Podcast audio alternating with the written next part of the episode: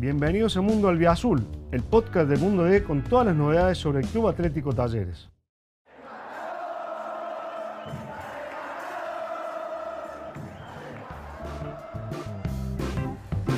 ¿Qué tal? ¿Cómo les va? ¿Cómo andan? El gusto, el placer de saludarlos en este que es el último episodio del año del podcast Mundo Albiazul junto a Huito García para charlar un poco de lo que viene para Talleres con un 2024 que será de agenda completa y con un nuevo técnico a la cabeza, Huito. Tal cual, Agua, ¿cómo están? Un saludo para todos y todas. Aquí estamos nuevamente para tratar de, de dar a conocer las últimas referencias, como decís vos, del año en este podcast dedicado a la realidad de Talleres, el mundo albiazul. Se viene Huito un 2024 con, con, muchos frentes abiertos para un Talleres que va a tener a Walter Riboneto a cargo del, del plantel. Un Riboneto que si vos lo ponías en Colón y Cañada, por ahí en Colón y General Paz, eh, hace un, par de semanas, muchos por ahí no conocían ni su cara. ¿Quién es Riboneto? Contale un poco al hincha de Talleres, el, el perfil de este nuevo entrenador. Walter Riboneto, eh, digamos, arrancamos por, por lo que fue el de corto, digamos, vino para retirarse en Talleres, fue una de las grandes contrataciones que se hizo en época en la que el primer equipo del Azul estaba en la tercera categoría del fútbol argentino. Fue bueno su, su, concurso, era un tipo de experiencia.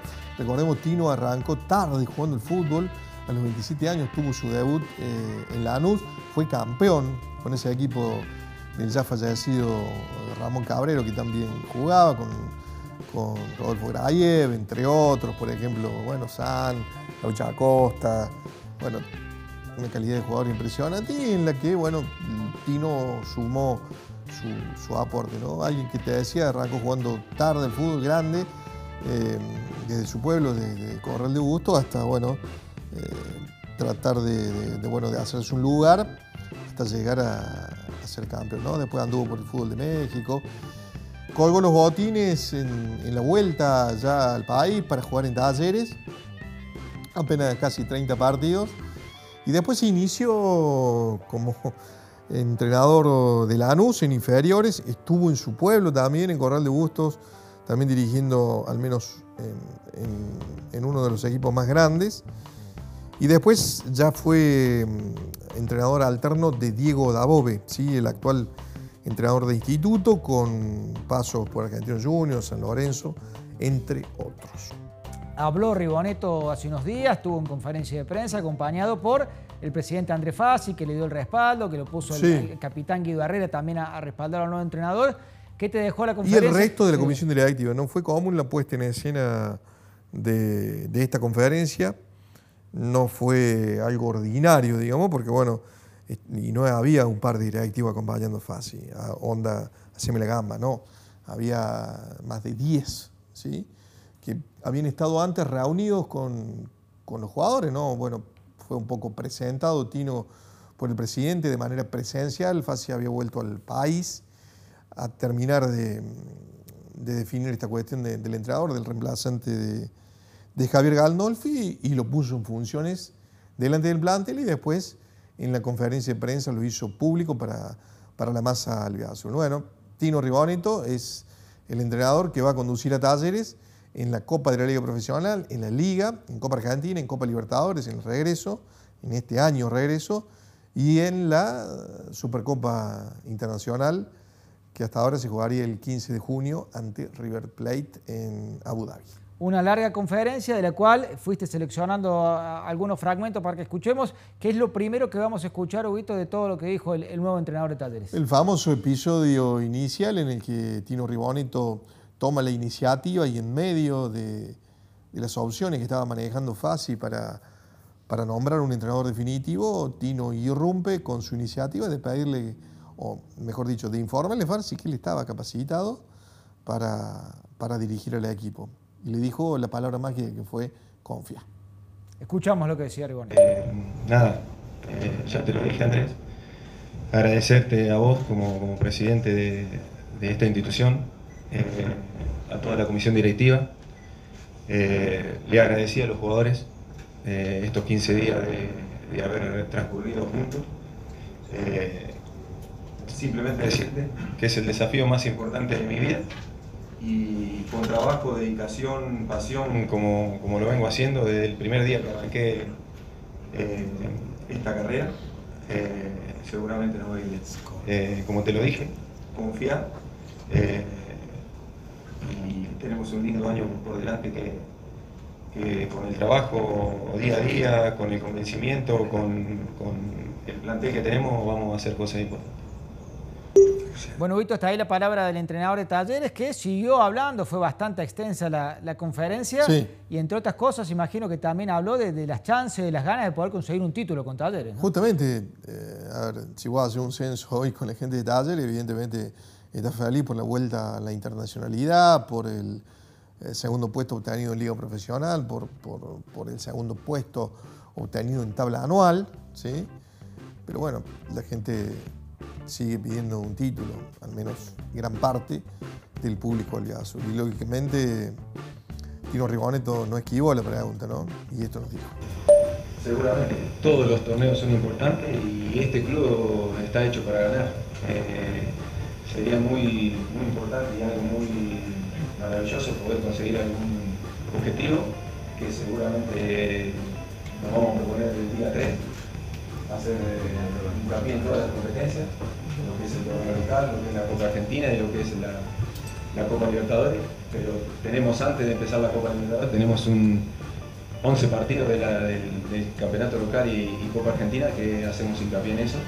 Eh, pero seguramente como, como, somos, como trabajamos y como nos preparamos de, competir en todas las canchas de la misma manera, de ser un equipo que tiene visión a ganar, que, no especula en ninguna cancha, como lo viene haciendo, eh, pero ya el día 3 empezar a, ponernos el objetivo que tenemos que conseguir algo, seguramente, eh, para que sea este 2024.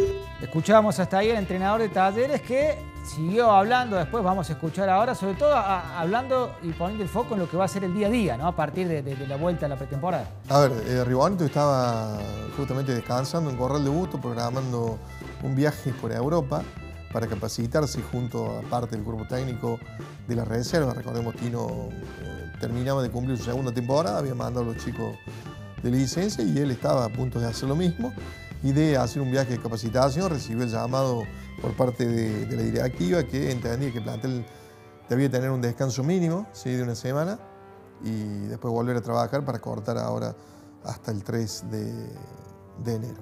Y bueno, Tino se vino del pueblo, eh, arrancó con su cuerpo técnico, con Martín Seri, que es otro jugador eh, o alguien que estuvo también eh, compartiendo en su plantel del argentino con, con Riboneto, jugó en talleres, más el profesor Martín Audano que ya estaba del cuerpo técnico institucional, junto al mono Gustavo Irusta como entrenador de arquero, y se sumó también el preparador físico Ignacio Escolari, eh, con el que también estaba en la reserva. Y bueno, dispuso de casi 20 días para entrenar con el plantel, y acá, como decía eh, recién, hay un detalle referencial eh, que fue el aval del plantel, de los referentes, para que bueno, Tino pudiera ser contemplado entre las alternativas para ser el entrenador definitivo de Talleres para 2024. Ya vamos a escuchar la palabra de Guido Herrera, uno de los referentes, pero ahora sí la última parte, el último fragmento de Ribonito.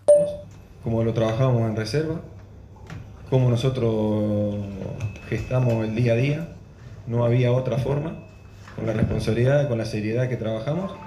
Eh, y como te dijo Andrés, eh, fueron dos charlas, la de la del hace cinco días cuando le dije esa palabra que nombró él, confiar, si no había ninguna posibilidad de, algún técnico de jerarquía o de nombre. Eh, y la charla de ayer que cuando me dio la posibilidad de, este gran desafío y muy lindo. ¿En esa primera charla vos ¿Vos tomaste la iniciativa? Siempre. En algunas cosas no. En la de ayer... Cuando no, digo en la primera, le dijiste yo... no, no, confiar. No, confiar. Sí, confiar, confiar, confiar. Le dije. Y estoy preparado. Bueno, Hugo, hasta acá escuchábamos a Riboneto. Antes de darle pie, lo que va a ser la palabra de André Fassi, que entre otras cosas puso el foco eh, en lo que es recuperar el ADN albiazul, trayendo otra vez al cuerpo técnico a un tipo como el Cholo Guiñazú y también a Mauricio Caranta, que fuera arquero de Talleres, que ascendiera con Talleres, que viene de trabajar en Lanús, Veremos si trae algo no desde Lanús, Caranta, ya lo, vamos a averiguar en estos días. Pero habló, habló fácil al respecto. ¿Qué dijo? Habló y, bueno, justamente habló y explicó esta decisión donde, bueno, en la que, mejor dicho, eh, no solamente puso en función a Riboneto, sino que también amplió eh, su espectro de anuncios en cuanto al director deportivo, que era un puesto vacante que tenía Talleres, que, que fue para el Pablo Guiñazú, que finalmente el Cholo regresa al club después de haber pasado como jugador, se retiró, eh, justamente fue parte del ascenso histórico a Primera División, juntamente con Frank Dario Kudelka, y de la vuelta a la Copa Libertadores después de casi 20 años, con aquel repechaje que se jugó en 2019, esta vez de la mano de, Juan Pablo Bocboda, con los partidos ante Palestino y también contra eh, San Pablo de Brasil. El Cholo colgó los botines en, 2019, después de, esa serie justamente de Libertadores, volvió como ayudante de campo de, de Cacique Medina, no duró mucho el Cholo y después se largó como entrenador, en este caso en Libertad de Paraguay y antes en Atlético Tucumán. Después volvió a jugar un tiempo en Juventud Agraria de Corralito y también este, incursionó como manager de Newell's Solú de Rosario. Estuvo hasta hace dos meses. El técnico fue Gabriel Heinze y desde allí, una vez que se fue de Rosario, apareció en Talleres para ser el director deportivo. Y el otro nombre pesado, el de Mauricio Caranta, que bueno, después de haberse retirado en Talleres, tuvo su primera incursión como entrenador de instituto, apenas 10 partidos, y eh, después reapareció como entrenador alterno de Lanús, otro club en el que bueno, dejó un grato recuerdo se fue, era parte del cuerpo técnico de Frank Dario Kudelka, se fue antes de que lo hiciera justamente el ex entrenador de Talleres y fue justamente el designado por Fassi para ser el entrenador alterno de Ribonito. Lo escuchamos a Fassi. Empezamos a darle valoración eh, a lo que realmente este, está en casa, a lo que realmente Talleres viene generando en ese, en ese ADN eh, estos, estos últimos años. Eh porque en su momento eh, no fue casualidad haber buscado el nivel de entrenadores que hemos este, eh, traído para que dirijan a Talleres. No fue casualidad, bueno, está Javier Gandolfi ahí, lo dejamos Javier Gandolfi. No fue casualidad. Fue un proceso eh, definitivamente de formación, de acompañamiento y de unirnos en un objetivo y en un proyecto donde nadie mejor que él en ese momento entendía e interpretaba hacia dónde iba ese Talleres. Y con esa misma política ¿eh? tomamos hoy esta decisión. Que el mejor entrenador y la mejor opción está, gracias a Dios, en casa. ¿eh? Y depositamos, Tino, en vos, ¿eh? esa pasión que tenés por el fútbol, ese enorme nivel de conocimiento y, esos, y la cantidad de años que llevas preparándote este, para esto. Agradecerte esos 7, 8 jugadores ¿eh? que le brindaste al primer equipo en toda tu etapa este, de formación y agradecerte en todo ese proceso de lo que fuiste generando ¿eh? para que hoy la institución tome la decisión de que en vos recaiga ¿eh? este, justamente el objetivo y el orgullo de ser el nuevo entrenador este, de Talleres. Para todos los hinchas, para toda la gente que ama Talleres, les quiero hacer un comentario eh, y, una, y, una, y una reflexión muy significativa. Cuando uno va a tomar una decisión de esta envergadura, tiene dos caminos. El camino de la demagogia, que normalmente eh, nos absorbe en el fútbol, o el camino de la lógica, que tiene que ver con tus principios, valores y conocimiento. ¿Y cuál es más fácil de tomar? Y es más fácil de tomar el camino de la demagogia, porque el camino de la demagogia nos quita responsabilidad. Y la responsabilidad se la damos a la historia ¿eh? del que viene. Viene fulano de tal, que ya dirigió acá, acá, acá, acá. Entonces ponemos en esa historia, ¿eh? ponemos la responsabilidad. Cuando tomamos decisiones ¿eh? de lo que tiene que ser, de lo que estamos convencidos, de lo que hace nueve años estamos generando y miren dónde estamos. Y de seguir dándole oportunidad a nuestra gente, tomamos la decisión que Cholo Guiñazú a partir de este momento es nuevo director deportivo de Talleres, que Tino Riboneto es el nuevo entrenador y que eligió dentro de su cuerpo técnico a otro institucional con enorme ADN que se retiró en talleres como Mauricio Caranta. Hasta ahí la palabra del presidente, Vito. Bueno, la parte final de, este podcast, pero sí vamos a escuchar un, fragmentito más de, Andrés hablando sobre los objetivos ¿no? para, para este taller que se viene.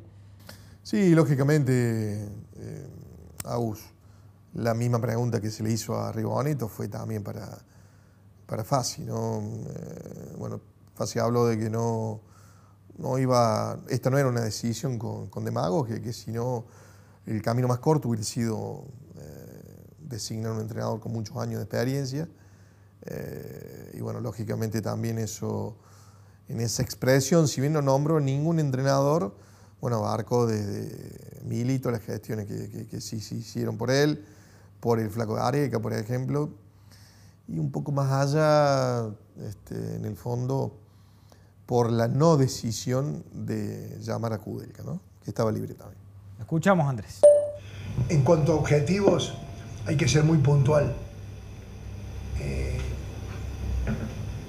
redondeando este, todos esos objetivos que mencionó Tino, en Copa Argentina tratar de avanzar este, los que más se pueda. ¿eh? Este, eh, y el segundo cruce, si es que tenemos la posibilidad de ganarle a Agropecuario, este, podría ser Boca.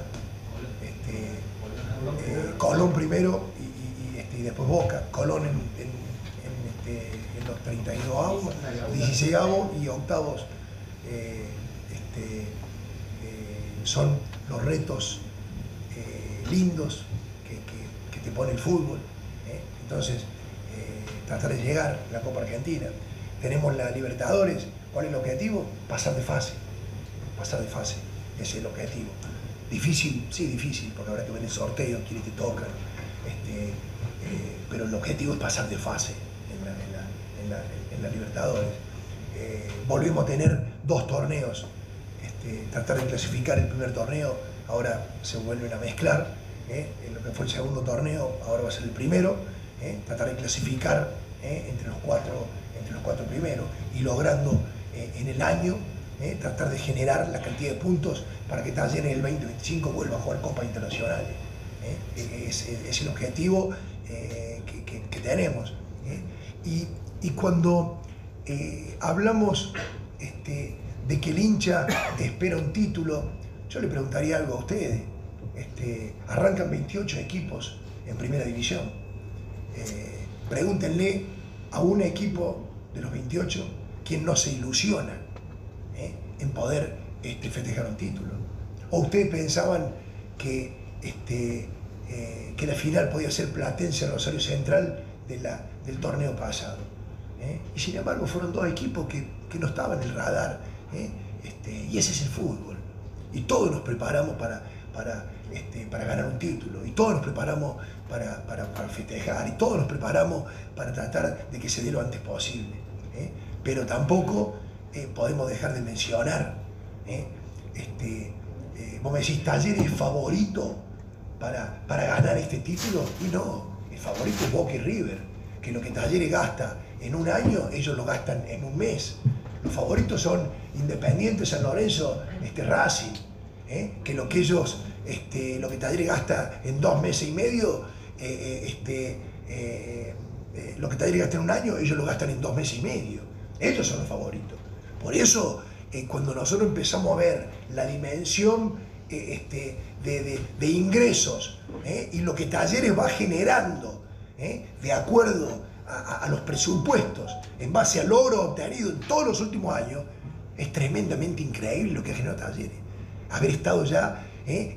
en, finales y haber sido este, tan competitivo en todos los torneos. Y lo queremos seguir siendo. ¿Y cómo no vamos a querer este, levantar la copa? ¿Y cómo no vamos a querer ser campeones? Pero si ese, es el, el, objetivo número uno. ¿eh? Pero que vos tengas el anhelo, como lo tenemos todos los hinchas, y por lo que trabajamos todos, y por lo que trabajan ellos, y por lo que trabajan los, entrenadores, ¿eh? es una cosa. ¿eh? La obligación de es otra. Hasta ahí hubo la palabra del presidente de Talleres. Nos queda para el cierre la palabra de Guido Herrera, que también estuvo en la conferencia de prensa y bueno, que le dio un apoyo en nombre del plantel al nuevo entrenador. ¿Qué dijo el capitán Albiazul? Lo escuchamos. Y, y bueno, a Tino nosotros ya lo conocíamos, eh, muchos chicos de este plantel lo han tenido, entonces también son charlas permanentes y, y desde el primer día hasta, hasta hoy, eh, la intensidad, la forma de trabajar, la verdad que eh, nos sentimos muy identificados eh, y bueno, ahora que, se confirma sabemos que tenemos un, muy lindo camino por delante, un desafío enorme con muchísima responsabilidad y, bueno, eh, es un poco lo que fuimos hablando estos días, que eh, el sentido de todo esto es que estemos todos juntos y, lo sabemos, estos días que han pasado se, se repitió mucho eso, entonces la verdad que nos da mucho gusto y, bueno, estar nosotros también respaldarlo y, darle esa, esa entreabilidad que él nos, él nos da con su cuerpo técnico eh, en el día a día, sabemos la forma que tiene de entrenar, eh, que no se regala nada y, la verdad que eh, nos sentimos muy a gusto y, bueno, nos vamos a preparar de la mejor manera para, que el 2024 sea mucho mejor de lo que fue y es el, gran desafío que tenemos. Hasta acá llegamos con Mundo Olvidacil, Huguito. Bueno, todas las palabras todas hoy en este podcast, último episodio del año. Aprovechamos para agradecer a la gente que nos ha acompañado durante todo el 2023. Le deseamos a todo el pueblo matador que tengan unas felices fiestas bueno, y un año 2024 bien arriba, ¿no? Así es, Agus, y bueno, eh, tratamos de, bueno, de retribuir de este lado con todas las inquietudes que puede manifestarnos eh, la gente que nos está escuchando, que nos sigue permanentemente. A ellos y a ellas les agradecemos por el aguante y bueno, seguiremos aquí a disposición. Bueno, y le agradecemos también, en- en- bueno, no solo a vos, Hugo, sino a todos los compañeros del Mundo D, toda la gente que detrás nuestro acá también hace posible que este podcast llegue a, a la casa y al teléfono de cada uno de ustedes. Felices fiestas, nos reencontramos el año próximo. Hasta entonces. Gracias por escuchar este episodio. Te invitamos a visitar mundod.com.ar para estar al día con todas las noticias sobre el albiazul. Nos encontramos de nuevo la semana que viene.